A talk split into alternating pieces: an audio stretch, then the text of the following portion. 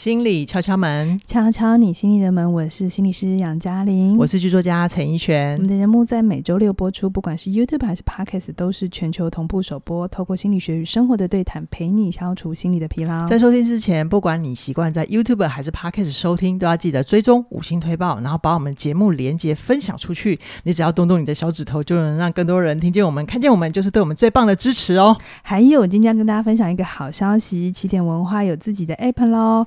哎，不晓得你，我猜你最近应该一直听到我们在宣传这件事情哦。那不晓得你下载了没？那我很鼓励你下载，原因是因为在我们自己独立的呃这一个 app 里头，我们会把呃很多的优化的空间做好，让你在收听的时候，不管是课程还是每日的内容，包含里面还有一些。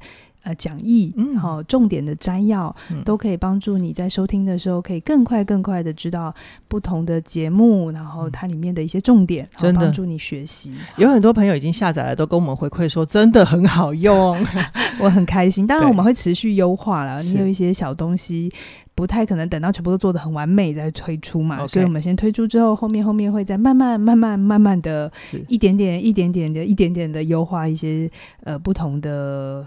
使用方法。好，嗯、今天呢、啊、是对我们来讲是一个很特别的日子，是。是我们敲门的四周年哦！哇，我们做了四四年啦，四年嘞，对啊，是啊，而且在这个大家都在停更潮之下，嗯、我们依然挺着，对，真的。然后我又努力了，成长了一年，所以我今天就来跟大家分享我最重，嗯、我今年最重要的心呃心得就是心理弹性。那在分享之前，我想呼吁各位敲粉，就是如果有新朋友现在才开始听敲门，你会最推荐他先去听哪一集呢？那推荐的原因是什么？欢迎在这底下留言跟跟大家分享哈。是。呃，去年同样的时间哈，我们在一百四十九集，今天这是一百九十八集，差中间差了四十九集，是因为我们有停更了哈。中间有一些时候会会放假，是过年跟中秋节啊，还有重要节日这样子。去年谈到了心理空间，然后还有心理界限。对，那今年怡璇呢，他又成长了一年，好，他就说：“来，我这一集我要主讲。”我要来讲心理弹性，对，好，为什么他要讲心理弹性呢？啊，这一年他发生很多事，我想在后面未来的敲门你会继续听到哈，没错，但他也发现生命有很多。呃，没有答案的事情，嗯，不管在生涯关系啊，还是自己人生的议题上，那、界限其实虽然我们知道它很重要，但它很多时候是模糊的，对，它并不是一条很明楚、很清楚的线就在那里。所以有些事情发生的时候，你的心一定会摇摆，一定想说，这时候我要多听自己的，嗯、还是我应该要跨出去寻求改变？嗯，那今天呢，怡璇就会用一整集的时呃时间，他来告诉我们他是怎么想、怎么做，那他是怎么慢慢长出心理弹性的？是的。好，那我接下来要分享的呢，就是先有一个纸笔作业。如果大家方便的话，你可以先拿出纸跟笔啊、跟我一起画我的、我的、我的一个区间。但如果不方便也没关系，你就先听着哈。那呃，如果你手边有纸笔的话，先帮我画一个大大的十。然后横轴呢，分为公领域跟私领域，你你要哪一边放公，哪一边放私都可以，你顺就好哈。那呃，公领域对我的意义呢，就是工作的面向，或者是对外的呈现，或者是比较是让人家看见的面具人格那一面。嗯，那他要先知道。荣格的面具人格意思这是什么？呃、你你不要小看我们的粉哦，其实心理小学堂通通有追，然后心理躲躲猫躲猫猫也都在追，好，大家都是很厉害的。是好，那私领域的部分就是生命的面向，我比较面对我自己的，甚至有一些是我自己知道跟我自己不知道的阴影面，是。我会把它归在私领域的面向。那纵轴呢，直的那一条就是一边是现实，一边是理想。现实的意思就是我现阶段的需要，也就是我的、我的、我的真实需求，是现实环境里的一个限制。对对，嗯、好。那理想的定义就是我的追求。我有了现在的基础之后，我还会想要更往哪边去走？这样子是，这是怡璇帮他自己这一年来所做的一个区间图。对对对，那画出。出来之后呢，我就会问我自己：那有了这四个区块，如果我在这四个区块里面分别可以做到什么，我的人生会大部分很愉快。大部分，对对对，我觉得大部分很愉快是很重要的，嗯、因为你不可能要人生完全无苦无难，这样就太理想化、太无聊了吧？欸、我觉得啦，有些人是太无聊，那太理想化，他就会落入另外一个坑，叫做完美主义嘛。是，你就怎样都不顺，只要有点不顺你的意，你就觉得不好嘛。嗯、对我，所以我觉得你可以追求的是人生会大部分愉快。好，那我先讲我的第一个区间，就是现实跟公领域的部分。我想要的就是我的职涯可以有正循环，然后去支持我过好人生。我觉得就是能做到这一点，我的我就会大部分很愉快。嗯。那现实跟私领域的部分，这边我就比较贪心啦。我要有爱、有钱、有自在。那这个到底怎么界定？我等一下细项再跟大家分享。那先说第三个区块，就是理想跟公领域的部分，我会希望我可以持续的做故事创作跟故事教学的事情，然后再。程度上帮自己提升这样子，那第四块就是我的理想跟我的私领域的部分，这就是我自己个人很喜爱的关于宗教佛学方面的知识的靠近这样子。嗯，好，那等到我在这四个区块我都写下我自己希望可以做到，会让我大部分很愉快的事情之后呢，我就要举一个例子来跟大家讲，就是。到底这个心理弹性是怎么在我这个四个区块里面去运作，帮我判断我要做的，我要比较大部分偏向的是做自己，还是要试着改变？我先讲现实跟公领域这一块哈。嗯，我我要的是职场正循环嘛。哈，那相信听很很听很多内容的朋友都知道，我一开始是编剧。然后我接触起点的时候，其实本来是学员。那我开始跟起点合作，我其实也是外稿人员。好，我这边解释一下什么叫外稿人员哦。好，我们到现在都一直有在征外稿人员，征稿就是是。诶，因为写作是一个很独特的事情，就有些人会写，大部分很多人都会写，可是不同的机构会需要的风格不同。比如说，如果你是去呃新闻产业，嗯，那那个写作风格就会大概长成某个样子。真的。那如果你是去一些深度报道的周刊，呃，对对，另外一种，这般这这些都是叫做新闻产业。但如果你是去应征呃不同，比如说你去应征不同频道的。写手，嗯，那不同频道又会有不同频道的风格。你要看你的频道主走哪一个方向。那我通常会先跟呃想要来起点文化，特别是做内容创作的人，我会透过外稿的合作，因为这样我们彼此都会比较知道彼此要的是什么。对，那能不能合作得来？不然你进来你做不到很痛苦，然后我要求不到，对对，我也很痛苦。对，所以呢，就是通常我们都是。目前为止都是这样子合作的顺，那我就会大力的邀请，有进一步的 邀请这样子。嗯，好，那这边呢，因为我要讲的就是我自己原本是编剧的逻辑，但是起点这边会需要有一些外稿的需求，脚本就是一开始是一天听一点脚本的需求，大家这样子想，大家就知道了。对对对，就是他会跟我原本的流程跟那个。内在的方程式有打到一起，就是写故事跟写脚本是不一样的。好哦，所以我一开始会觉得这样子好累哦，我要调整的事情好多哈、可是我进一步在帮自己沉淀之后，我发现我心里面有一个很重、很关键的信念，叫做我一定要工作的很累，我才能赚到钱。哦，这边我补充一下，怡璇的意思是因为他刚跟起点合作的时候，他还有编剧的工作，对，他的主业还是编剧，嗯，对，嗯嗯，然后他可能有剩余的时间再来写脚本，是，所以那个时候他是两边都要嘎的，你看嘎戏有没有？就一下戏这边下戏了之后，就要切换另一个脑袋，而且是完全不一样的逻辑，对对对，就是两个脑袋会在那边转来转去，然后我等我发现到我有这个赚钱要很辛苦才能赚到钱的信念之后，我就。呃，在想自己要怎么样可以去帮自己呃改掉这个信念，然后我就发现，其实呃，像嘉玲在跟我顺我们在做脚本的流程的时候，我有感觉到他其实是想要让我有一个更清楚明确的遵循，嗯，然后让我可以呃减少一些自己的负担跟时间成本的压力，然后可以去做更流畅的产产出。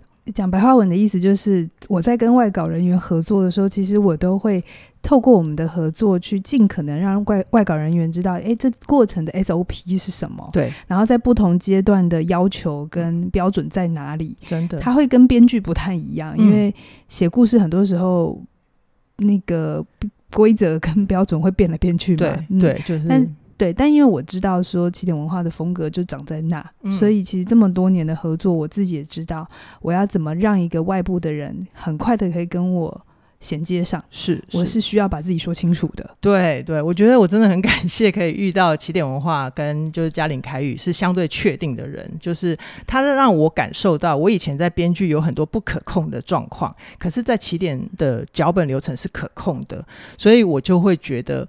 呃，我的心就越来越偏向起点这边，然后就想我，我就发现，我其实只要能够调整信念，然后改善我的流程，我不一定要真的很辛苦才能赚到钱，嗯，嗯，而是慢慢的调整自己，可以跟起点一起成长。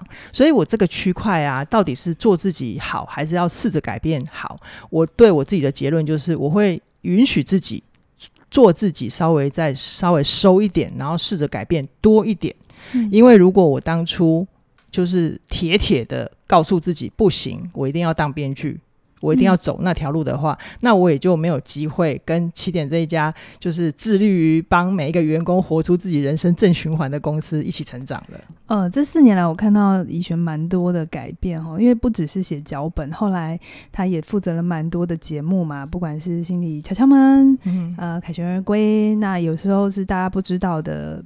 跟幕后的工作，嗯，那其实我有感觉到怡璇这四年真的很不容易，就是他一直在调整，嗯，因为影剧圈虽然看起来都是拍东西然后播出去很像的过程，可是其实，嗯、呃，标准不太一样，然后制作流程也不可控啊。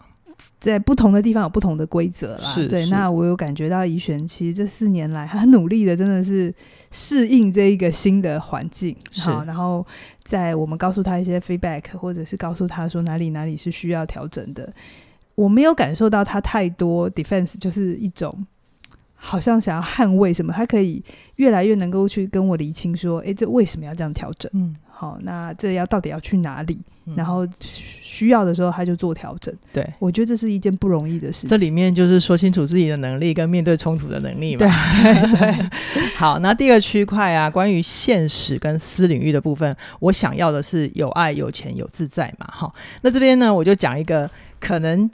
呃，不是，可能是我跟嘉玲提的时候，他根本就忘了的一个例子。嗯，这件这个例子就是有一次呢，我我刚加入起点，然后有一次是厂商要来做冷气保养，然后那时候呢，啊、我要不要再我再把流程顺一遍？那时候已经从外稿变成正式人员了。哦、是是是，哎、欸，我刚刚不是有说我刚进来的时候，你进来有很多种进来啊。哦、好，我现在我我刚当正式人员，in house 的人员的时候，对对对对，然后起点的那个福禄寿三元老不在，福禄寿。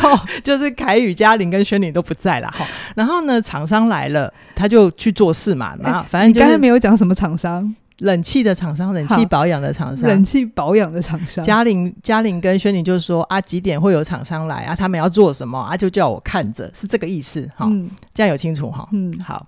那后后来厂商来了，他们就做做做做到一半，突然问我说：“哎，那个陈小姐，那个你们那边有一台冷气没有估到价？”嗯，然后要不要一起洗啊？我就想说，因为我以前做麦当劳嘛，啊，冷气保养这种事情就没有什么好含扣的啊，就是我们要把机器保养好，它才能够更顺畅的使用，所以我就答应了。你现场就答应？我现场就说好啊，那大哥你就一起洗。然后我那时候真的压根都还不知道我到底踩了什么界限哦，哈、嗯。总之呢，就是嘉玲回来之后，我就跟他讲说，哦，那台冷气没有估，然后我就说好。结果嘉玲啊，他立刻脸就僵了。嗯，你好好讲，不要又黑我。好好，就是其实嘉玲脸僵，并不是不让我做那个决策，而是他他觉得我没有意识到，我们现在是在公领域，嗯、就是现实的部分。那为什么我把这件事情归在私领域？是因为大家别忘了，我们一开始是先当朋友，是，然后又跨到公领域，是我们其实也是双重关系 哈。对，嗯，对。然后其实那时候家里就很明确的跟我说，这不是你的职权，你不应该做决定的，是，就是跟公司工作。跟钱有关的东西，你一定要先问过你的上司。应该是说，这个我这个事件不是你的职权执掌范围。对，所以呢，你应该要去问真正的主办人，或者是真正的负责人。对，由他来做决定，或者是由他来跟。如果这个这件事情要牵涉到更上面的人，那他要去做承包的动作，就是是就是在这个。管理上面要清楚谁的问题或谁的工作就谁负责。对，那你当然很好心，知道最后可能还是会洗，嗯、可是你不能跳过这个流程。是是是，所以这个关键就很重要了。接下来这个我的心理弹性是怎么长出来的？嗯、当下嘉玲跟我这样子明确的表明的时候，我其实是不爽的，嗯、我承认。因为我就觉得，哎、欸，大家朋友认识这么久了，然后我们一起合作写故事，你有必要这样对我吗？是，好那时候会有情绪，对，真的。然后，可是我，我，我当下并没有爆炸，可是我也承认，我有在想，那我还要继续干嘛？好真实哦，你就是就是老娘没送，我怎么准备造啊？哈，可是我后来，呃，沉。沉下心来思考，这个这个时候就是界限的议题啦。嗯、我就思考，其实我觉得嘉玲做的事情是对的，她并没有错。那我的不舒服，真的是他冒犯我，还是我只是不习惯，还是你不喜欢那个犯错的感觉？对，嗯、呃，就是那种犯错的感觉，确实是真的。因为在其他的职场里面，我想听众朋友也都有这种经验，就是如果有很多东西是界限不分，觉得。私领域的交情要拿到公领域来讲，常常有时候会把事情弄得一团混。嗯，对，反而就是打泥巴仗，然后就是工作也做不好，要交情也没办法持续下去。所以我在这边的呃弹性就是，我就告诉我自己，我能不能再多试一下，再多待一下，给彼此一点机会，再相处看看。好，所以我这边的决定就是，我一样把自己放小一点。然后试着改变，就多一点点，是然后一样是再长出一点点弹性，扩大自己的舒适圈啦。他那时候，怡璇，我们在蕊这一次的稿的时候，他在跟我讲这个故事，我想啊，还有这件事，啊，这件事，我根本忘了这件事。我相信你们都忘了，因为嗯，我我觉得这是我们拉开一下哦，就是。我可能在我的位置上，我觉得这是我需要讲的。对，哦、这是我想，不管是不是在起点文化，正常的公司其实都是这样的嘛。啊、到底谁的问，谁的责任要谁去做？嗯，决策，就、嗯、是。才能清楚。那为什么这件事怡璇会比较记得呢？哈、哦，是因为我比较痛，对他比较痛。对你来讲，可能就是哎、欸、啊，我们这是工作的事啊。嗯、呃，对，那时候我其实自己的界限也没长好啦，所以我自己会感、呃、感受比较多，情绪比较多。除了这之外，你确实是比较痛的那个人嘛，因为你是被指就是被指正的人，或者是被提醒的人，是，所以那个感觉一定会威胁到自尊，真的一定会威胁的。因为那时候我可以说哈。那你这样子搞，我不喜欢你们公司的文化，我就走掉了嘛。对啊，就是一个很合理，在自我逻辑里头是顺畅的。对对对对对，所以当时我其实怡璇也蛮，我就是是成熟的，他没有那么快的就反应，他就回去消化。但他后来怎么消化也没跟我讲，我也不知道。总之呢，具体现实大家来看，就是他撑过去了嘛。他他后来慢慢明白为什么要这么做。对啊，那我觉得这件事情就是呃，不管你现在几岁。你生命里，在职场上也好，或在亲密关系里也好，在各种关系也好，如果遇到一个事件跟你想的不一样，嗯嗯，呃，不要那么快的就觉得你的感受是对的，要反应，对，你的所有的感觉都是对的，因为你的感觉当然是。是你的，是很重要的，可是不等于你的逻辑是对的，真的感觉是你的，很真的，很强烈的要去照顾他，没有问题。嗯，可是这过程背后，可能我们要先再慢一点去想一想，那这后面的这个理路思绪有没有什么值得是我也需要再调整的，或者在。嗯，不一样的对啊，看见这就是心理空间、心理弹性是弹性是这样这样长出来的，是是，就是让理性有进来的空间哈。嗯、好，那再来第三个区块就是关于理想跟公领域的部分。呃，我自己想要的就是在故事创作跟故事教学有更多的前进这样子。那我自己呃，虽然说我在全职编剧的阶段有一些挂名的作品也有得过奖，本来应该很满足了，本来应该对，但是因为。我可能对自己的要求有点高啦，我会期待自己，比如说我可以像呃写《色戒》跟《卧虎藏龙》的王慧玲那样，哦，或者直接讲出你的是啊，我的我的崇拜的对，或者是像近年比较大家知道熟悉的就是台湾的编剧吕石远嘛，嗯、就是石原姐她的《我们与恶的距离》，我觉得那也是一个很好的可以去追寻的方向，所以我。呃，当然也自己还是对自己有期待，也一直在酝酿我自己的创作能量这样子。那还好，就是起点文化，它是一个就是文化跟公司的文化跟环境都是支持员工有自己的兴趣的一个环境，所以呢，我就也待在这边还蛮开心的。而这个部分的弹性呢，就是我认清了。编剧生活，其实我如果要一直让自己搅在那里面是很辛苦的。然后我给自己一点允允许，稍微呃不那么执着在影剧圈，但是我一样把我的重心是放在创作，而是、嗯、而且是期待自己可以写出新的故事风格。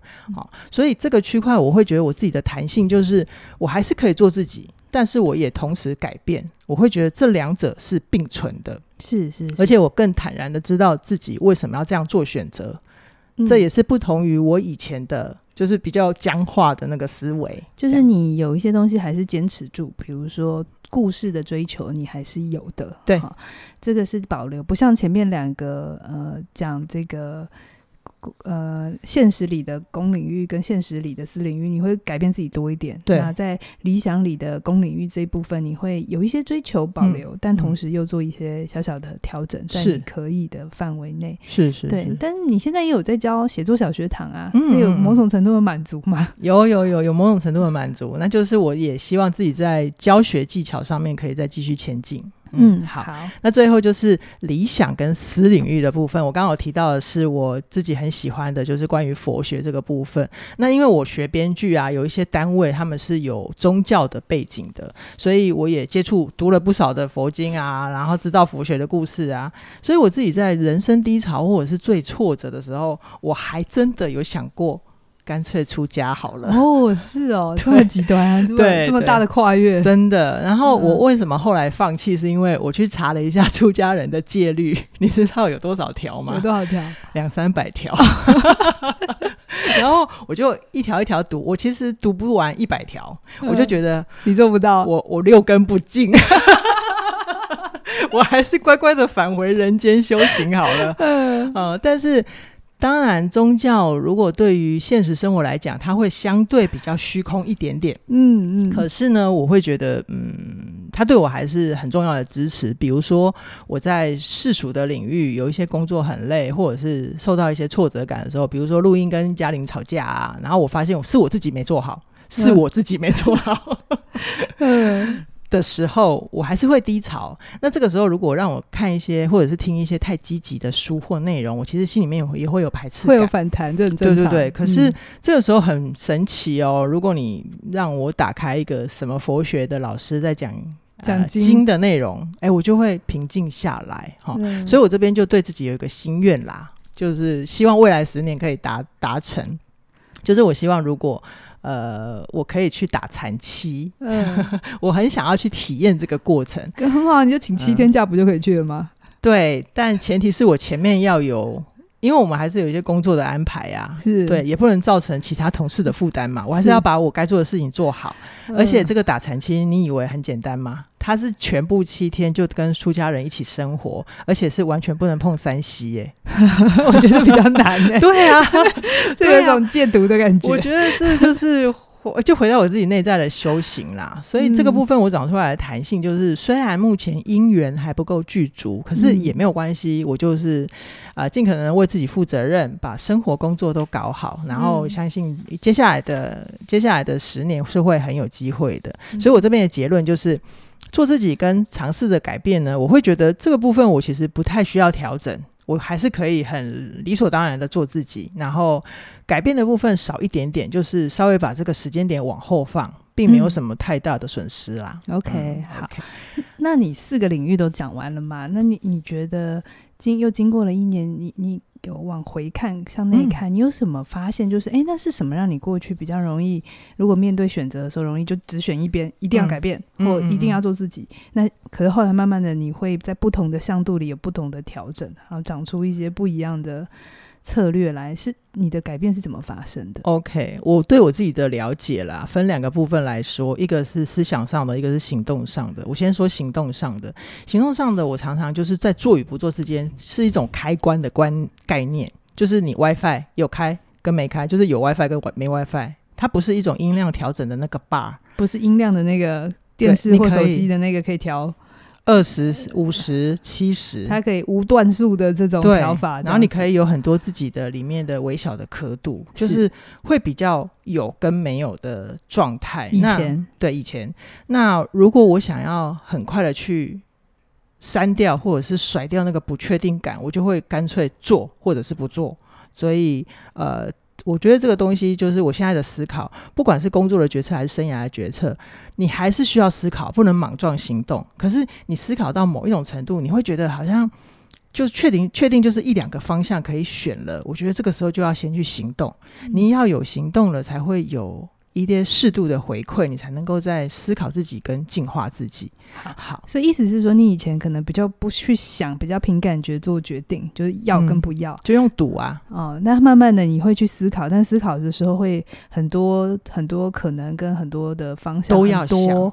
对，可是最后你是要收拢成一两个，然后一两个之后再去 try，用透过行动上对，具有具体的体感跟。呃，新的 data 进来，没错，没错没错，这个是行动的部分。那思考的部分就是比较内在的。我会发现，我真的一层一层的，因为我们人在做不到事情的时候，其实还蛮容易有理由的，就是啊，我现在就没钱啊，啊，我现在就 是什么东西要顾啊，就是永远有理由。但是我一直，我就是面对我自己，我一层一层帮自己拆解之后，那你那个最根本啊，那个最底层的。动力其实就只有一个字，叫做懒啦。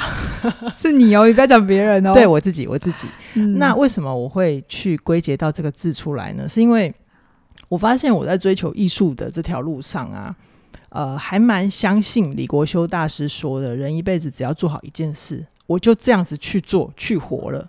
但我现在不是说李国修大师是错的哦，而是我的懒是因为我根本就没有思考，我跟李国修大师的时代背景。个别的条件、条件、环境、养分都是不一样的。嗯。如果我活在这个时代，而且以我的环境条件来讲，我要跟别人走一样的路，那是绝对不容易成功的。嗯，好。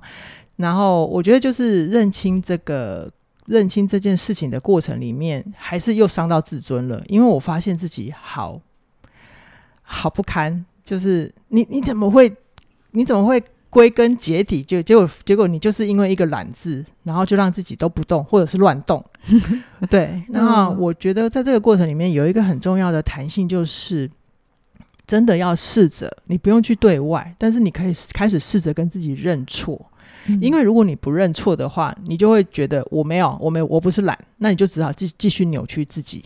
让自己搅在那个很多的理由里面，对。可是你如果让自己扭曲的话，他是不是就一一直让你的心力跟你的专注力停留在悔恨或者是羞愧里面？你其实没办法往前走的。所以我就认，我觉得认错，然后开始调整，那个心理弹性就会长出来了，嗯，而且会真的对你的生命有益。这样子是是。好，那我讲完了这个四个区区域之后，我觉得。有一些小小的提醒啦，就是我会觉得我自己在实践的过程里面，这四个区域啊，如果你还没有明确的目标，也没有关系，就是你并不知道什么东西可以有有呃长出来，你的生活大部分都会愉快，也没有关系。我觉得你可以先帮自己设定一个最小的第一步，叫做我可不可以先为自己的快乐出发？是，是好，比如说你在自己的私领域的快乐，就是如果我今天晚上可以去逛夜市。我会很开心，我觉得那就是一个你开始为自己尝试的心理弹性。然后，呃，我实践到现在的一个，算是我心里面的北极星啊。如果用一句话来总结，就叫做：如果我以前叫做用力确定的去过我的生命，那我现在比较像是，呃，我可以先允许，先这样活活看，嗯、去尝试，去体验，有回馈，再回来调整。OK，这就是就没有一定要一个答案这样子。对对对对，这就是我的心理弹性啦。好，又看着怡璇长大了一年，每次跟他看着说他长大，我都觉得很奇怪，因为他那个年纪比我大。对，但我可以真的真的感受到，如果四年前要怡璇说：“哎，你现在到底人生要什么？”他一定是回答不出来的。对啊，我就说你为什么要逼我？我们不能去看电影开心就好吗？对，他就会给我一些很 feel 的感觉，这样子、嗯、一都给我一些很模糊跟。呃，抽象的想象这样子，嗯嗯嗯，那也不是那个东西是错，而是说不能只停留在那里。对，呃，就是你要落地的话，那第一步要怎么走？你真正要的是什么？嗯、你的你要的东西可能可以改，是可以改的，没有人说你定下去之后就不能动。对，可是你为什么这么定？嗯，然后定完了之后，你的第一步是什么？然后你在做的过程里，诶，发现了什么？再回来调整，这都是弹性的一部分。弹性不是说哦，我我怎样都好哦，我超有弹性，那叫随便，好不好？对，弹性是指你还是有一个呃界限，或者是一定程度的边界的范围，会规规则是在那的。可是你允许自己在碰到了一些边界的时候，不那么快的就说啊，那我一定要或不要，嗯，而是去感受。思考、理清，然后再思考。哎，我要再扩大一点点，还是我要收拢一点点？它也是一个确认自己的过程啊。嗯嗯嗯，弹性没有一定要变大才是好哦。对，哦，大家就想说，弹弹性不是一定要大的才是好的哦。是，是有时候必要的时候，你把弹性拉小一点，嗯，也是重要的。嗯，好，不要装这么多东西进来，也很好哦。好，嗯，所以就是让大家有这样的一个概念。也谢谢怡璇。经过了一年之后，又跟我们分享你这一年来的不同，是好好。那节目的最后呢，还是跟大家工商服务一下呢。刚才怡璇，大家虽然他没有主动提到这一题啦，哈，这这一个项目，可是我想大家应该也知道，他要能从。编剧的主要的创就是工作，然后来到了起点，然后起点也是从头扎根起，好、嗯，所以那个财务上面的支持是很重要的。怎么让你在这个过程里能够追求梦想，可是现实里又能顾得到？好，这个是在理财心理学上面能够帮助你的，让你更快的去感受到你是怎么使用钱，而你在钱的这件事情上你是怎么思考它？对啊，他要怎么为你的未来做铺路？嗯嗯嗯。嗯另外一个门课呢，很重要，就是成为你想要的改变。对，哦、我想怡璇，这应该你很有感吧？嗯，就是就是我我我如果遇到一些自己习惯的时候，它就是会比较容容易让我有一些分心，或者是刻意拖延。我有时候甚至知道我自己在拖延，但有时候还是会恬不支持的想要拖延。哦，但没关系啊。总之呢，就是嘉玲老师这门成为你想要的改变呢，它就是拆解了我们现在手机的逻辑，然后让我们可以回到生活里面设计自己。这个设计是正面的哦。对，重点事情是搞定拖延跟分心，就是像怡璇她一路以来成长这么多。那这过程里一定不会是一天就做到的，很多时候是那个内在要怎么帮助自己设计你的那个内在的城市。那在这门课里头就会帮助你。好，那即日起到十二月四号呢，你不管是加入理财心理学，还是成为你想要的改变，都能够单门折扣两百元。如果两门一起合购的话，是折扣六百元哦，真的是非常非常的划算。鼓励大家立马手刀加入。那我们今天的节目到这边喽，期待未来继续推出更多更精彩的内容。拜拜。拜拜。